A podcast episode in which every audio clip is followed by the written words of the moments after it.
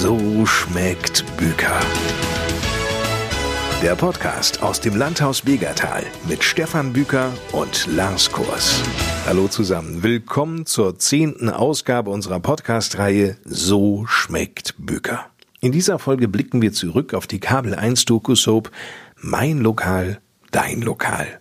Dabei geht es um den Wettbewerb zwischen fünf Lokalbesitzern, Menschen, die in ihrem Laden auch kochen und die Karte prägen. Moderiert wird die Reihe von Fernsehkoch Mike Süßer. In einer Woche wird dann eben Tag für Tag eines dieser Lokale getestet, und zwar stets von den Chefs der anderen mitmachenden Häuser. Drei Restaurants aus Lippe waren neulich mit von der Partie, eines aus Bielefeld und ein anderes noch aus Hörstel am Nordwestrand des Teutoburger Waldes gelegen. Und da konnten wir eben auch Stefan erleben. Aber nicht nur ihn, sondern auch Jan Dickjobst, Chef im Detmolder Hof, der hat dann am Ende der Woche auch den goldenen Teller gewonnen, und Marco Werner vom Forstrieden am Donauer Teich in Detmold. Marco und Jan sind in dieser Episode unserer Podcast-Reihe zu Gast an Stefan Stammtisch und Stefan wird uns erstmal erzählen, wie diese Woche für ihn eigentlich war. Es war eine sehr, sehr interessante Erfahrung, die ich halt äh, sammeln durfte, wo ich ganz glücklich drüber bin. Diese Eindrücke, die du halt bekommst hinter den Kulissen oder auch wie so ein ganzes Filmset aufgebaut wird, das siehst du halt nirgendwo im Fernsehen. Da musst du halt dabei sein. Wie war es denn aufgebaut? Du hast, so wie du das im Fernsehen siehst, einmal diesen Tisch. Dann sitzen halt vor Kopf oder auf der anderen Seite sitzen halt, ich sag mal, zwei Kameraleute, da sitzen zwei Tonleute. Wir waren ja die ganze Zeit vertont und jeder Tonmann hat halt zwei Leute immer die ganze Zeit auf dem Ohr. Deswegen haben wir leise immer geflüstert und haben den Tonmann immer zum Lachen gebracht. Dann hast du einmal so eine Regieleitung vom Prinzip, dann so einen Assistenten und noch irgendjemand, der die ganze Zeit mitschreibt. Das, was der schreibt, dann gibt's ja hinter diese Interviews und dann stellt er vom Prinzip mit einmal diese Fragen die halt am Tisch alle erzählt worden sind. Es war schon gefordert, dass ihr ehrlich seid. Ja, absolut. Aber das ist auch Grundvoraussetzung, wenn man bei einem Kollegen zum Essen ist, beziehungsweise wenn man bei so einem Format mitmacht, dass man da halt einfach ehrlich und fair ist. Wir haben bereits viel und ausgiebig über das Landhaus Begertal gesprochen, natürlich auch über den Detmolder Hof. Jan war bereits in einer Folge zu Gast bei So schmeckt Büker. Marco, wie sieht's eigentlich aus mit dem Forstfrieden? Was ist das für ein Haus? Ja, der Forstfrieden ist, wie der Name schon sagt, wirklich ein altes Forsthaus, wo wirklich früher der Förster oder Jäger mit seinen Yogis da abgehangen hat. Ja, und dann wurde es halt irgendwann mal zur Gastronomie. Im Jahr 2015 hatte ich dann das Glück, das Objekt zu bekommen. Mhm. Ja. Du bist ja nun einer, der viel rumgekommen ist. Warum bist du wieder zurückgekommen nach Lippe? Sehnsucht? Ja, auch teilweise. Klar, man ist gerne mal auch woanders, aber irgendwie zieht es einen doch wieder in die Heimat zurück. Nun bist du zum Donauer Fischteich da quasi gegangen. Fische gibt es bei dir auch? Fisch gibt es bei mir auch, ja. Aber nicht die Forellen aus dem Donauer Teich, weil ich glaube, die sind nicht mehr so gesund. Aber die Forellen kommen direkt hier bei dir aus der Gegend, ne? Ja, die kommen direkt aus Heiden-Ollendorf. Heimische, lippische Forellen. Ja. Wie ist denn das Team eigentlich auf dich gekommen? Keine Ahnung, ich habe nachgefragt. Die haben gesagt, die haben so ein bisschen Eigenrecherche betrieben und wären dann auf den Forstfrieden gekommen. Ich habe das erstmal ein bisschen ignoriert. Die haben dann halt sich noch zweimal gemeldet. Da dachte ich, komm, ich höre mir das alles mal an, mache dieses Telefoninterview und schau mal, wie die Sache sich so weiterentwickelt. Ach, da gab es früher ein Telefoninterview. Ja, das war bei uns halt auch so. Die haben halt angefragt, ob wir ein Interesse haben, an dem Format halt teilzunehmen. So von wegen, ich bringe dich groß raus? Äh, nee, überhaupt nicht. An sich relativ realistisch und da ich die Sendung halt auch schon kannte, die läuft ja nun auch schon seit zig Jahren im Fernsehen, wusste ich an sich genau, was das für ein Format ist, dass es halt nicht darum geht, irgendwelche Gastronomen nur schlecht dastehen zu lassen. Das liegt halt an jedem Gastronom ein bisschen selber. Alles kannst du nicht beeinflussen. Aber wir haben halt ganz normal angefragt, ob wir halt Interesse daran haben, teilzunehmen. Das haben wir uns halt überlegt gehabt. Wir wurden schon zweimal insgesamt angefragt. Das war jetzt das dritte Mal und da habe ich jetzt gesagt, okay, durch Corona mehr Aufmerksamkeit können wir nicht erreichen. Wir brauchen uns mit dem Landhaus Begertal in Lippe nicht verstecken. Deswegen habe ich gesagt, okay, nehme ich daran teil. Was man natürlich zu dem Zeitpunkt nicht weiß, ist, wer nimmt noch daran teil. Also das erfährst du wirklich sehr kurzfristig so lange bist du halt erstmal gespannt, weil das ist sicherlich, soll man in dem Format jeden Tag für sich einzeln sehen. Aber wenn du jetzt mal siehst, ich sag mal, was für eine Konkurrenz will ich gar nicht mal sagen, was für Mitbewerber, was für fachlich richtig gute, tolle Betriebe das waren, dann ist das schon sehr, sehr hohes Niveau. Was mich aber freut, weil das zeigt, worauf ich immer hinaus möchte, dass wir in Lippe jetzt mal ein bisschen Westfalen, sehr, sehr gut gastronomisch aufgestellt sind und deutschlandweit definitiv nirgendwo verstecken müssen. Was bedeutet denn das eigentlich, wenn so ein Kamerateam kommt? Die sind ja nicht nur einen Tag wahrscheinlich da, oder ja? Ja, also der Mike Süßer war ja da, dann mal zusätzlich noch unser Gastgebertag da. Insgesamt hatten wir tatsächlich sechs Tage, wo wir wirklich komplett mit Kamerateam und mit Vertonung und all sowas da waren. Ja, es ist ein enormer Aufwand, aber man gewöhnt sich relativ schnell dran. Aber man sieht auch sehr, sehr gut im Bild, dass es von Tag zu Tag auch für uns wirklich anstrengend ist. Du fängst morgens, ich sag mal, gegen neun Uhr an, bis, bis was ich, bis zwölf Uhr oder was nachts, bist dann immer in einem anderen Betrieb, musst da hinfahren. Jedes Mal musst du essen. Das Essen ist nicht das Schlimme gewesen, weil das Essen war ja im Großen und Ganzen alles immer lecker, von daher gesehen war das ja gut. Aber es ist wirklich anstrengend und du siehst an unseren Augenrändern, siehst du, dass wir wirklich auch so ein bisschen kaputt waren. Ja. Aber nun ist das ja bei dir so gewesen, du hast noch zwei in der Küche, zwei Jungs entsprechend mit dabei. Wie haben die denn das Ganze aufgefasst? Meine beiden Köche, Tim und Erik, haben sich wirklich sehr, sehr darüber gefreut, dass wir da mitmachen. Und deswegen habe ich gesagt, klar, ihr dürft auch gerne daran teilnehmen. Ich gebe euch auch gerne die Bühne, dass ihr da auch was zeigen könnt, was ihr so drauf habt. Da stelle ich mich gerne hinten an, weil ich denke mal, die haben mich schon genug die Woche gesehen. Da muss ich nicht auch noch in der Küche da wupp, wupp machen. Das ist ja keine Selbstverständlichkeit, dass ein Koch den anderen vorlässt, damit der eine Maispoulade trangiert. Ja, aber ich kenne die Leute ja auch schon ewig und ich denke, die haben sich das auch verdient, erarbeitet und da dürfen die dann auch gezeigt werden. Ich meine, wenn man sowas kann, dann darf das auch mehr gerne gezeigt und gesehen werden und das macht die jungen Leute natürlich auch stolz, dass sie sagen, ja, wir stehen auch mal vor der Kamera und nicht nur der alte Sack. Das ist ja auch ein ganz großes Thema generell, ich sag mal, bei uns in den Küchen. Wir haben immer ein Team, ob da, ich sag mal, jetzt ein Jannis oder ein Marco oder ich sag mal, die ganzen anderen großen Fernsehköche, die sind immer nur so gut wie das ganze Team dahinter. Und deswegen ist es ganz, ganz wichtig, dass es halt ein Motivationsschub auch, wenn das, was sie sich im Alltagsgeschäft erarbeiten, wenn sie dafür auch einfach mal belohnt werden. Und deswegen fand ich das halt auch richtig gut. Jan, wie war denn eigentlich Mike Süßer? Kocht er auch nur mit Wasser oder sagst du, der hat wirklich noch mehr drauf als wir alle zusammen? Also grundsätzlich kann man festhalten, dass Mike Süßer einfach extrem authentisch und ein richtig cooler Typ ist. Ich glaube, dadurch, dass er kein eigenes Restaurant hat, sondern ich sag mal an Anführungsstrichen nur eine Kochschule und ein paar Gastkochauftritte vielleicht, wird er nicht mehr so viel kochen. Dementsprechend hat er es natürlich drauf, aber ist, glaube ich, nicht mehr in diesem täglichen Restaurant geschehen, so wie wir.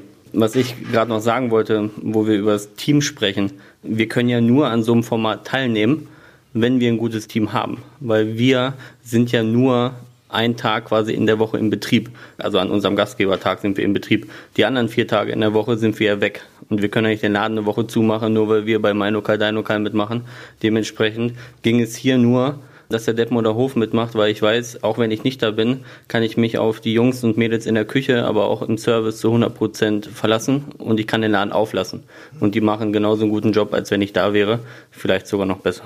Aber welche Vorgaben gab es denn überhaupt, was das Kochen angeht? Es gab keine Vorgaben. Also du konntest dich so präsentieren, wie du das wolltest. Das heißt, die sind nicht hingegangen und haben gesagt, von der Speisekarte, was im Internet nachguckt haben, wir wollen das Gericht und das Gericht, das Gericht, sondern das hat jeder Betrieb für sich selber entschieden. Und das hat auch jeder entschieden, was sie halt zeigen möchten. Das ist wirklich authentisch komplett rübergekommen. Klar, hat man schon gesagt, pass mal auf, wir brauchen jetzt nicht zum 500. Mal sehen, wie ein Salat geschnitten wird oder sowas. Es soll sicherlich für die Zuschauer auch interessant sein. Das heißt, jeder konnte sich aus seinem eigenen Betrieb raussuchen, was er der Allgemeinheit oder den Zuschauern, Gästen, Freunden halt zeigen möchte. Und da war Pickard ganz klar oben bei dir. Pickard war bei mir ganz klar oben, wobei ich nicht äh, gedacht hätte, dass er Pickard nicht kennt, weil ich sag mal, meiner Meinung nach ist Pickard selbstverständlich weit über den Landesgrenzen bekannt. Du, wenn in einer Fernsehsendung auch von Niedersachsen gesprochen wird, obwohl man in Nordrhein-Westfalen sich bewegt und die ganze Zeit vom Teutoburger Wald und nicht von Lippe, wundert mich das nicht. Das finde ich ganz, ganz traurig. Also da will ich jetzt auch nichts weiter zu sagen und das finde ich wirklich ganz traurig. Es gab eine Situation, die wir den Hörern jetzt mal kurz schildern müssen. Es ging um eine Vorspeise und dort hat zum Beispiel Stefan einmal ein Vitello Tonato bestellt bei dir, was du auf der Karte hattest. Allerdings nicht mit einer Thunfischsoße, wie man das wahrscheinlich kennt aus diversen Restaurants, sondern mit einem Thunfischeis. Wie bist du auf diese Idee gekommen? Ja, also wir, also meine Küche und ich machen wirklich gerne mal so klassische Geschichten, die wir dann versuchen neu zu interpretieren beziehungsweise ins Jahr 2020 zu bringen. Und so sind wir drauf gekommen, dass wir zusätzlich zu der Thunfischcreme noch einfach mal so ein Thunfischeis machen, weil wir auch die Gerätschaften dafür haben, sowas herzustellen. Und wir machen sowas wirklich mega gerne. Es muss nicht immer nur Eis in, als Frucht sein, sondern darf ruhig auch mal herzhaft pikant sein, weil das ist auch mal wirklich was anderes, was Schönes, meiner Meinung nach. Ja, das klingt zumindest spannend. Ja, auf jeden Fall ist das spannend. Du hast es ja probiert, Stefan, das Thunfischeis. Du hast da ganz leicht das Gesicht verzogen. Nein, du kannst ruhig ehrlich sein. Ich habe mein, mein Gesicht schon sehr stark verzogen, was mir zu dem Zeitpunkt aber gar nicht bewusst war. Es war so, dass ich das halt probiert habe und dachte, okay, Vitello Tonato, wie ich gesagt habe, esse ich sehr, sehr gerne. Und ich wusste ja auch, dass ein Eis dabei ist. Ich habe es ja bestellt, es stand ja in der Karte. Also war jetzt nicht auf der einen Seite so überraschend, aber als ich es halt gegessen habe in den Mund, hat sich mein Mund automatisch verzogen. Warum, kann ich nicht sagen. Auf jeden Fall war damit einmal ein Cut und äh, dann sagt die Regie, äh, pass auf Stefan, erklär einmal, was passiert ist. Ich so, wieso was denn? Weil mir gar nicht bewusst war, dass ich mein Gesicht verzogen habe. Aber es ist Fakt so gewesen, dass mein Kopf oder meine Zunge gesagt hat, okay, das passt dir jetzt nicht zusammen. Geschmacklich war das Thunfischeis richtig, richtig gut. Ich empfehle auch jedem, das zu probieren, weil das muss jeder für sich selber. Und das habe ich auch versucht darzustellen. Es ging nicht darum, dieses Thunfischeis schlecht zu machen. Es ging einfach in der Situation um mich ganz persönlich, dass mein Kopf gesagt hat, nee, das passt hier nicht. Kopf, Bauch, Geschmack muss halt auch zusammenpassen. Ne? Ja, das ist ja immer so, ne? Ja, absolut. Ich bin mal gespannt auf die Antwort von Marco, ob äh, er schon mein Basilikum-Eis ausprobiert hat, was ich beim Bruschetta mit vorgeschlagen hatte. Lieber Jan, nein, da bin ich leider noch nicht zugekommen. Aber ich will noch einmal kurz Stefan aufgreifen, weil der hat ey, so ein Gesicht gezogen, als hätte ich ihm kulinarisch eine reingehauen, was gar nicht meine Absicht war. Reagieren denn Gäste anders normalerweise? Ja, also eigentlich ist die Resonanz doch immer sehr positiv und die freuen sich, sagen, Marco, geil, mal wieder ein neues Eis auf der Karte. Nun ist es ja so, wenn man so etwas probiert und so etwas auf der Karte sieht, und Marco sagt ja gerade, es geht schon ein bisschen in die Küche 2020, ja? Du bist doch jemand, Jan, der jetzt sehr stark die moderne Küche favorisiert. Ja, also ich bin äh, relativ überrascht gewesen, dass äh, Marco, ich sag mal, unter den Voraussetzungen, wo er sein Restaurant hat und dass es nicht mittig zentral in der Stadt ist, trotzdem so modern und zeitgemäß kocht. Klar sind da auch Klassiker bei, aber die haben wir auch mit dem Wiener Schnitzel auf der Karte. Es ist schon sehr modern, sehr zeitgemäß und er braucht sich da absolut nicht verstecken, weil die Vita, die Marco hat und auch mit der Sterneküchenerfahrung, das spiegelt sich jetzt halt so ein bisschen wieder und dadurch wird es halt auch nicht langweilig. Also ich kannte Marco vorher persönlich gar nicht und ich sag mal, wir haben jetzt zwischendurch ab und zu mal telefoniert gehabt und das ist halt auch das Schöne, also ähm, ich glaube, wir haben alle noch untereinander halt Kontakt und Waren ja noch zwei Frauen dabei. Wer war das? Linda aus Parkhotel Surenburg und Sabrina aus dem Mann und Metzger. Das ist ein Bielefeld-Steinhagen. Es ist doch gar nicht so einfach, wenn man mal ehrlich ist. Jeder von euch gibt da ganz viel Herzblut rein in das, was er macht. Ist ja auch davon überzeugt, dass das, was er macht, gut ist. Das Feedback von den Gästen ist auch entsprechend. Und jetzt fangen da andere an, rumzunölen oder rumzuquengeln oder rumzustochern und das Negative rauszupulen. Das kann ja auch nervig sein, ne? Eigentlich nicht. Also mit Kritik muss man immer leben, egal wer da kommt. Och, das klingt so vernünftig. Es ist natürlich immer was anderes, wenn Kollegen im Restaurant sitzen. Also das erleben wir hier fast täglich, dass ein Kollege aus irgendeinem Restaurant, was man kennt oder hier aus der Heimat, zum Essen vorbeikommt. Finde ich natürlich gut, weil man sich dadurch natürlich weiterbildet und natürlich auch immer im Austausch sein sollte. Und mit Stefan habe ich letztes Jahr liebe kulinarisch zusammen gekocht. Ähm, Marco kannte ich tatsächlich vorher äh, so, das Restaurant auch noch nicht. War jetzt aber seit den Dreharbeiten jetzt auch schon ein paar Mal da. Dementsprechend sind wir drei auf jeden Fall enger zusammengerückt, äh, haben einen sehr, sehr gesunden Austausch. Und auch mit Linda ist der Kontakt gut. Da liegt es tatsächlich einfach nur daran, dass sie halt nicht hier in Detmold sind, sondern so ein bisschen weiter außerhalb und deswegen der Kontakt nicht so intensiv ist wie mit den anderen beiden. Aber durch Linda habe ich dieses FaceTime kennengelernt, weil wie viel wir, ich sag mal, prinzipiell gefacetimed haben, das war echt schon interessant. Nach den Aufnahmen und sowas, weil so wie sie halt dargestellt wird, ist sie definitiv nicht. Also die ist wirklich, ich sag mal, absolut fähig. Die ist von morgens bis nachts da. Sie ist aber auch noch Mutter, sie hat äh, zwei Kinder. Die steht aber auch mit in der äh, Küche dann teilweise, ist da, dann macht sie Rezeption, dann macht sie Verkaufsgespräche, dann ist sie für ihre Gäste da, dann plant sie also, also die hat wirklich auch ein volles Programm von morgens bis nachts. Hast du denn tatsächlich auch Anregungen jetzt als der Gewinner, sage ich mal, dieser Staffel mitgenommen aus den anderen Häusern, wo du sagst, das fand ich doch wirklich mal sehr, sehr spannend. Möglicherweise kann ich das mal adaptieren? Hm, Ist sogar schon passiert. Bin ich ja ganz offen, kann man ja machen. Wenn was gut ist, dann kann man das ja gerne auch für sich hernehmen. Ich habe mir am Donnerstag, als wir im Mann und Metzger waren, da gab es bei mir beim Hauptgang bei diesem Surf and Turf, was ich hatte, einen gegrillten Kopfsalat. Und der war einfach überragend, habe ich so noch nie gegessen vorher und der war geschmacklich einfach sensationell.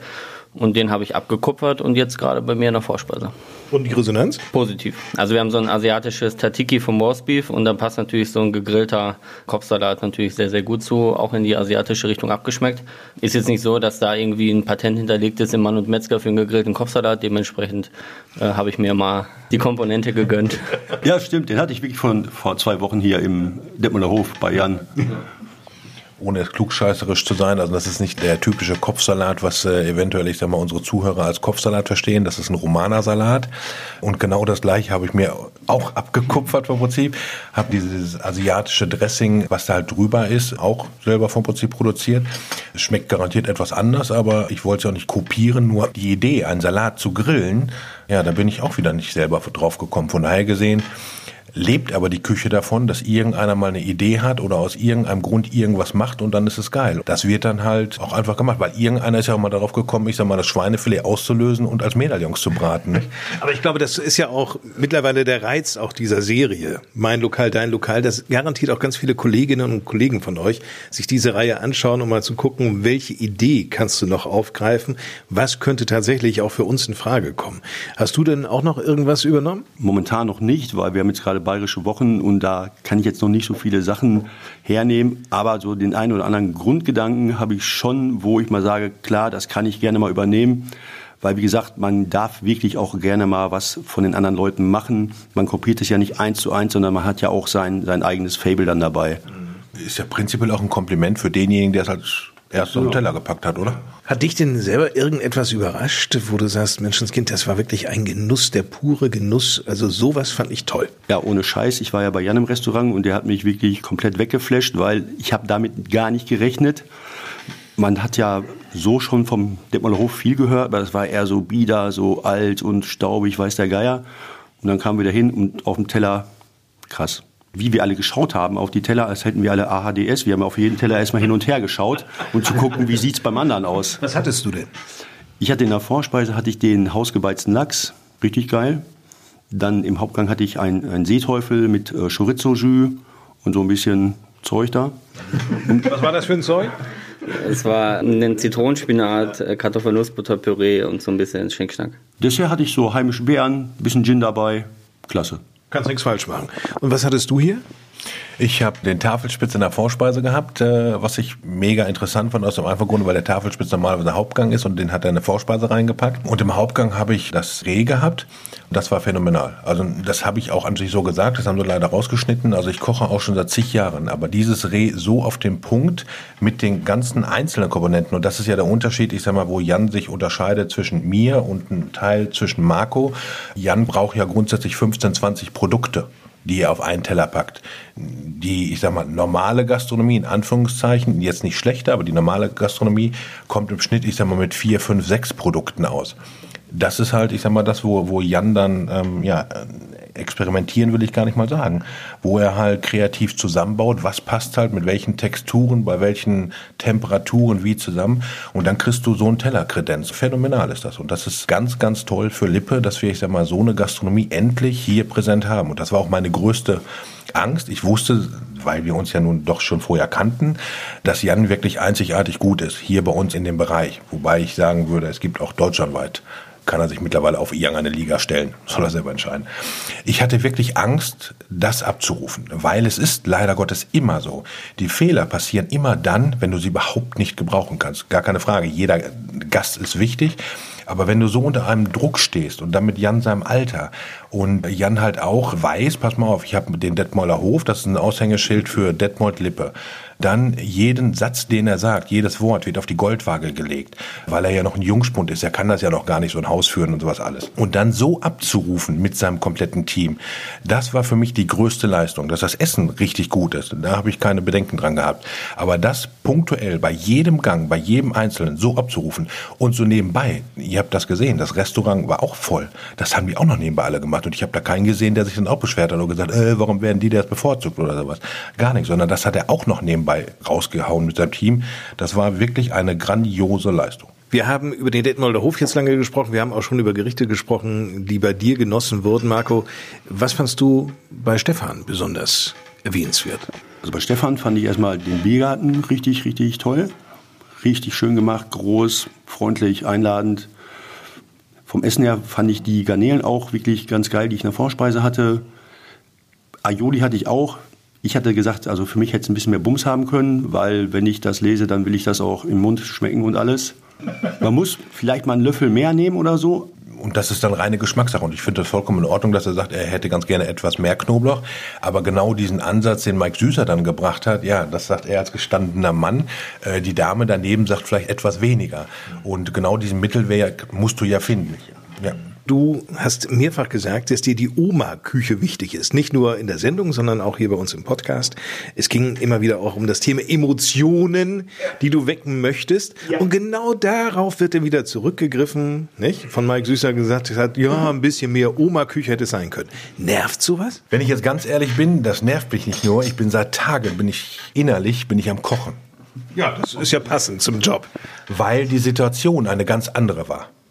Die Situation ist so, und das haben wir ja nun auch auf Bild, die Situation ist so, Mike Süßer kommt und die ganzen Dinge, kommt bei mir ins Restaurant rein und die Situation hat so stattgefunden, dass ich äh, ein bisschen am Schmunzel bin. Da fragt er, was bedeutet das, wenn da einer schmunzelt? Dann habe ich gesagt, meine Oma-Küche. Und dann sagt er in diesem Wortlaut, ja, wenn er Oma-Küche hört, dann denkt er an Königsberger Klopse und er denkt an Senfeier. Diese äh, Senfeier stehen auch auf der Speisekarte. Sie, man sieht das irgendwo im Bild, da sucht sich einer ein Essen aus, unten drunter stehen die Senfeier. Ich habe nicht gesagt, ich koche meine ganze Speisekarte nach einer Oma-Küche, sondern halt, ich habe Auszüge davon. Jetzt kommt noch was dazu. Mike Süßer hat bei seinem Probeessen, was er halt hatte, hat er die Senfeier gegessen. Ich kann heute nicht nachvollziehen, wieso, weshalb, warum er das überhaupt nicht mehr auf den Schirm hatte und genau diesen Punkt, wo ich halt, ich sag mal an für sich diese Emotion schaffen mit der Oma-Küche, also nicht nachzukochen, sondern nur die Emotionen zu schaffen, warum das jetzt äh, ja so dargestellt wird. Also das wurmt mich persönlich wirklich. Es ist ja so, dass über das ganze Jahr über oder über den Sommer jetzt reichlich Leute da waren und ich sag mal diese Auszüge aus meiner Oma-Küche halt genossen haben und auch die Senfeier sehr, sehr viel gegessen haben. Also ich habe immer irgendwas aus der Oma-Küche, weil sonst würde ich mich ja selber unglaubwürdig machen. Stichwort Oma-Küche und traditionelle Gerichte, auch Gerichte hier aus der Region. Spielt das zunehmend eine Rolle auch für Gäste?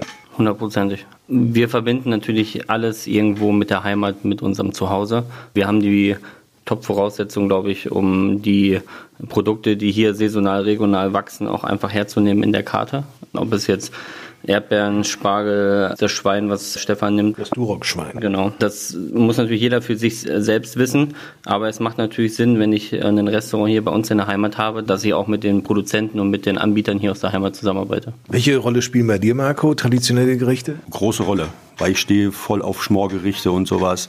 Oder auch wenn man mal so einen Eintopf hernimmt und tut den mal so ein bisschen dekonstruieren. Das heißt, man hat zwar alle Zutaten, aber bastelt irgendwie neu auf dem Teller zusammen, dass man die alten Sachen zwar alle da hat, aber neu auf dem Teller für, für Auge und Gaumen mal, dass man sagt, ja, das ist geil, das holt mich ab, da freuen sich auch junge Leute.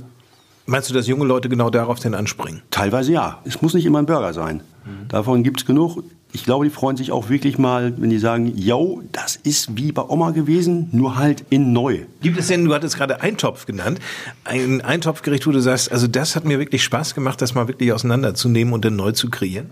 In der Tat jetzt gerade nicht. Das ist mir jetzt gerade so im Gespräch so eingefallen, wo ich dann überlegt habe, Oma-Küche, ja, ich kann vielleicht mal einen Kartoffeleintopf machen, den ich vielleicht dann in anderer Form herbringe. Ich habe ein ganz gutes Beispiel. Ich habe ja ähm, bei Kevin Fehling gearbeitet, in einem Drei-Sterne-Restaurant in Hamburg. Und Kevin Fehling hat äh, sich rangetraut, einen Grünkohl-Eintopf, so wie man ihn kennt, von der Oma, auseinanderzunehmen und dieses Gericht als Zwischengang in der Drei-Sterne-Küche darzubieten. Besteht daraus, dass er aus dem Grünkohl nicht diesen klassischen Eintopf, sage ich mal, gemacht hat, sondern er hat daraus quasi mit Haferflocken wie eine Art Porridge gemacht. Hat die Mettenten, die normalerweise klassisch äh, reinhören, vom Darm ausgelöst und hat dann daraus so kleine Kügelchen gemacht und die gebacken im Ofen, dass du wie so ein Met-Quanch hattest. Aus der Pinkel, die normalerweise dazukommt, hat er einen Sud gemacht mit Schweinshaxen, die gepökelt wurden. Das ist quasi die Soße gewesen. Dazu gab es ein bisschen Zitronengelee und einen puschierter Kabeljau. Da hat man Auszüge eines Grünkohl-Eintopfs, wo man den Geschmack hat von dem klassischen Grünkohl, aber komplett in die Moderne reingeholt. Da gibt es natürlich Möglichkeiten, das äh, bei verschiedenen Eintöpfen genauso zu machen. Du brauchst also als Koch gerade, wenn man so etwas macht, ganz viel Fantasie und auch Mut. Fantasie jetzt nicht unbedingt, weil es gibt die Möglichkeit natürlich einen Grünkohl auch mal anders zu verarbeiten. Man kann ihn roh servieren, man kann ihn braten, man hat diese kleinen Blätter oder die Sprossen oder sowas, die man super verarbeiten kann. Der Geschmack ist vielleicht nicht immer dieser Eintopfgeschmack, so wie man ihn kennt, aber das Produkt ist ja immer das gleiche. Und man muss halt ein bisschen versuchen, ausprobieren, so wie wir das hier machen. An einem Montag, wenn wir frei haben oder sowas, treffen wir uns mal hier und machen halt so ein paar Proben, wo wir unsere Ruhe haben. Ein paar Sachen schaffen es vielleicht auf die Karte, ein paar Sachen landen in der Tonne, aber das ist halt auch ein, eine Form der Entwicklung und nur so kann es ja weitergehen. Gab es bereits ein Gericht, Stefan, das du ausprobiert hast und im Familienkreise wurde es probiert und Sonja, deine Frau, verzog nur leicht das Gesicht. Nicht so wie du im Fernsehen, sondern nur ganz leicht. Wo du sagtest, so, das ist es jetzt gewesen, Schluss jetzt. Nicht, dass du dich scheiden lassen wolltest, aber dass du zumindest darüber nachdachtest, dieses Gericht nicht auf die Karte zu setzen. Das passiert öfters. Weil irgendeiner muss die ganzen Sachen ja probieren. Wobei Sonja natürlich wesentlich kreativer fast noch ist zu dem, was sie halt zu Hause ausprobiert und wo ich mir dann einfach irgendwelche Sachen rausklaue. Aber wir haben das auch mal gemacht. Wir haben die Rinderroulade haben wir komplett zerlegt gehabt dass wir ein gefülltes Rinderfilet davon gemacht haben mit einer gewissen Füllung, so dass der Geschmack halt kam. Haben dann Rotkohlpralinen dazu gebaut und die kräftige Jus hatten wir halt auch als Jellies auf dem Teller einzeln verteilt, kann man das so sagen, ja. Also es sah erstmal sehr kreativ aus, es hat sehr gut geschmeckt, aber es war wirtschaftlich nicht darstellbar. Okay, gut. Muss man Abstriche machen. Ja, muss man. Ich habe also das Gefühl, wenn man jetzt immer wieder ausprobiert und ausprobiert und sagt, wir wollen jetzt moderner werden, moderner und moderner, du brauchst ja auch die Gäste, die das alles auch so wollen. Gibt es denn auch Menschen, die sagen, uns reicht eigentlich so eine traditionelle Küche auch? Ich weiß gar nicht, ob ich das schon einmal erwähnt habe. Das war ja genau das, wo ich bei mir äh, im Landhaus Begertal angefangen habe. Ich hatte äh, meine erste Speisekarte war halt eine schöne, ich sag mal relativ gehobene, heute sagt man Fine Dining Karte mit rustikalen Einschlägen drinne, was ich dann ja irgendwann komplett gekippt habe, weil wir haben so vor vor zehn, elf Jahren war so ganz klassisch eine rosa gebratene Barberie Entenbrust mit einer Orangensoße, hausgemachte Schupfnudeln und da kam halt eine nette Dame an und meinte, sagen Sie mal, Büker, wenn Sie weiter hier bestehen wollen, dann machen Sie mal eine Ente, so wie sich das gehört. Eine Ente wird kross gebacken und da gehört Rotkohl zu und Klöße dazu. Mit Ihren Spielereien brauchen Sie ja gar nicht anfangen.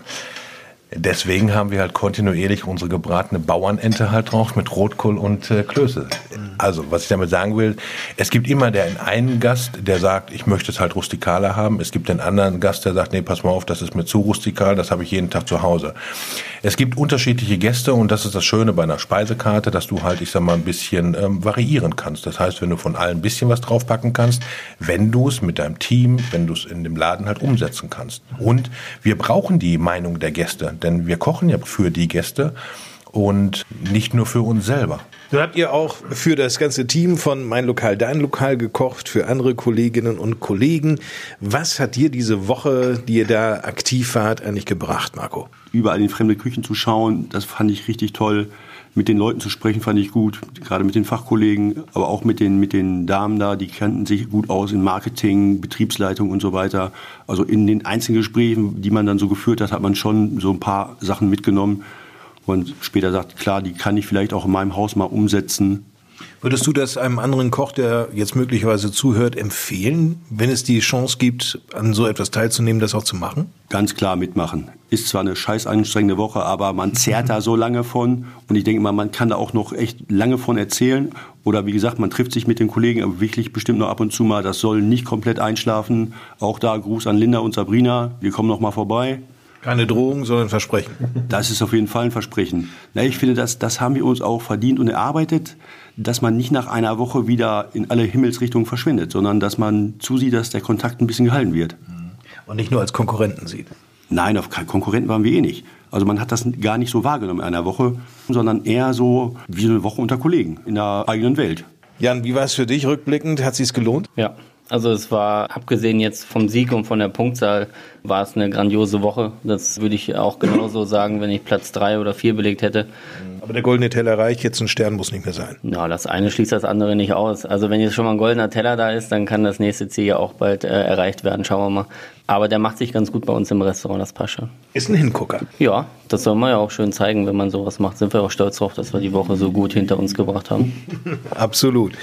Wie wird es für dich in Erinnerung bleiben, diese Staffel von Mein Lokal, Dein Lokal, Stefan? Als ganz besonderes Erlebnis Also ich habe ja schon viele verschiedene Dinge gemacht, aber das ist ähm, wirklich ein ganz besonderes Erlebnis gewesen, diese fünf Tage am Stück. Für mich war halt das Schwierigste, dass ich mich auf die Sendung schwer einlassen konnte. Wenn du an Tag eins anfängst, weißt du absolut nicht, wie das Ganze funktioniert. Ich nehme mal ein anderes Beispiel. Ich bin davon ausgegangen einfach, dass als der Mike Süßer vom Prinzip kommt, ja, da wird sich jetzt mal hingesetzt, wird Kaffee getrunken und das wird alles durchgesprochen. Ja, Pustekuchen esse. Puste, genau am Arsch. Ja, ja genau. Ja. Ich wollte es jetzt so nicht sagen, aber du hast ja vollkommen recht.